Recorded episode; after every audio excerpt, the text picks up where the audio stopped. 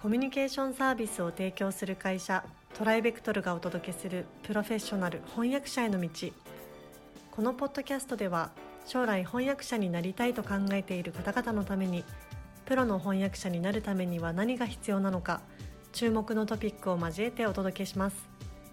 この番組は企業大学研究開発機関向けの翻訳サービスを提供するトライベクトルが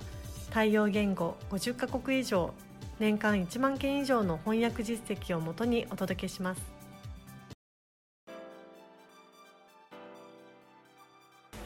えー、皆さんこんにちは。プロフェッショナル翻訳者への道、えー、今回もスタートをしたいと思います。北山さんよろしくお願いします。よろしくお願いいたします、はい。えー、前回まではですね、えーと、翻訳の分野ごとの翻訳ということでご説明をいただいてたんですけども、えーと、今回からですね翻訳するまあ対象のドキュメントですね、まあ、書類について、えー、ごとにですね、えー、ご説明をいただければなと思います。またちょっと違う切り口でねお話しさせていただきたいと思いますので、えー、ぜひ楽しみになさっていてください。えーと、今回はですね、あのー、まあ、最近よく巷で聞くじゃ聞くんですけど、まあ、マーケティング翻訳っていう言葉ですね、まあ、クリエイティブ翻訳とか言いますけどもについてですね、えー、ちょっとご説明いただければなと思います、はい。まあ、1回目はじゃあまあそのマーケティング周りの話になるかと思うんですけどもちょっとそこからお願いしてもいいですか？はい、はい。えーまあ、業界ではマーケティング翻訳という言葉が出回っています、はい。まあ、マーケティング資料の翻訳と思っていただいて結構です、はい、でこのマーケティング翻訳って漠然としたイメージはあるんですが、はい、まずマーケティングっていう言葉自体がかなり広い意味で使われているので、はい、この辺りをきちんと整理したいと思うんですね、はい、で近年インターネットの普及や IT 技術の進歩によりマーケティング活動自体が変化してきていますしマーケティングという言葉が持つ意味も少しずつ変化しています。でもともとマーケティングというのは顧客の欲求を満たすために企業が行う活動と定義できます、はい、で具体的には顧客のニーズを探るための市場調査や分析ですとかそれらに基づく商品開発、えー、サービス企画。そうしたものを知ってもらうための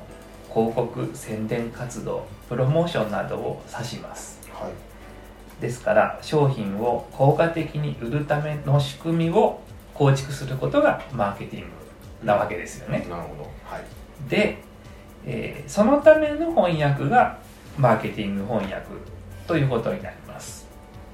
で商品やサービスを販売するためには誰にどんな価値をいくらでどのように提供するかを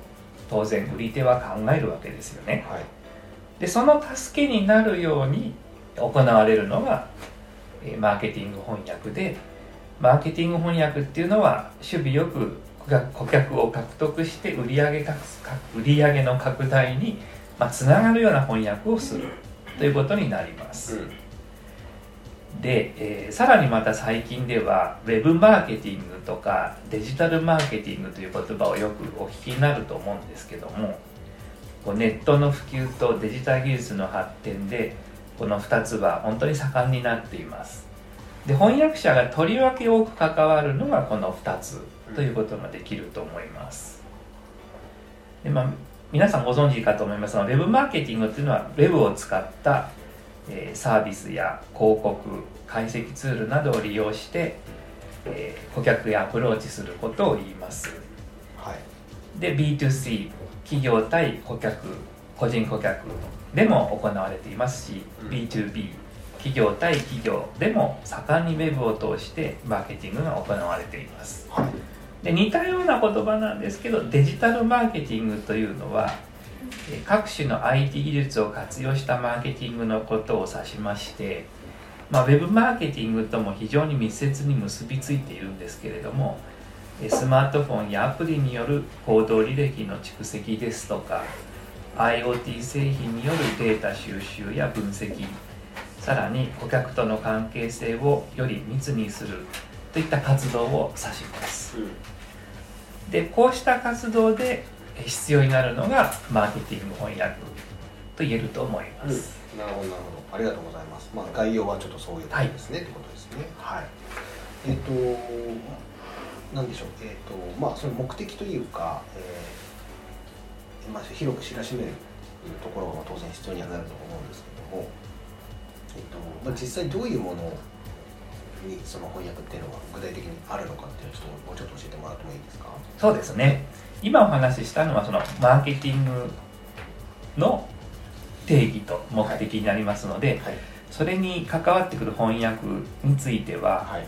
例えば消費者や企業に対するアンケート、うん、調査結果市場分析結果プレスリリース製品やサービスの紹介カタログ会社案内